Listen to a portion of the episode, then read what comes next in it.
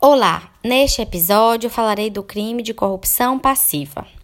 O Código Penal, em seu artigo 317, define o crime de corrupção passiva como o de solicitar ou receber para si ou para outros, direto ou indiretamente, ainda que for da função ou antes de assumi-la, mas em razão dela, vantagem indevida ou aceitar promessa de tal vantagem.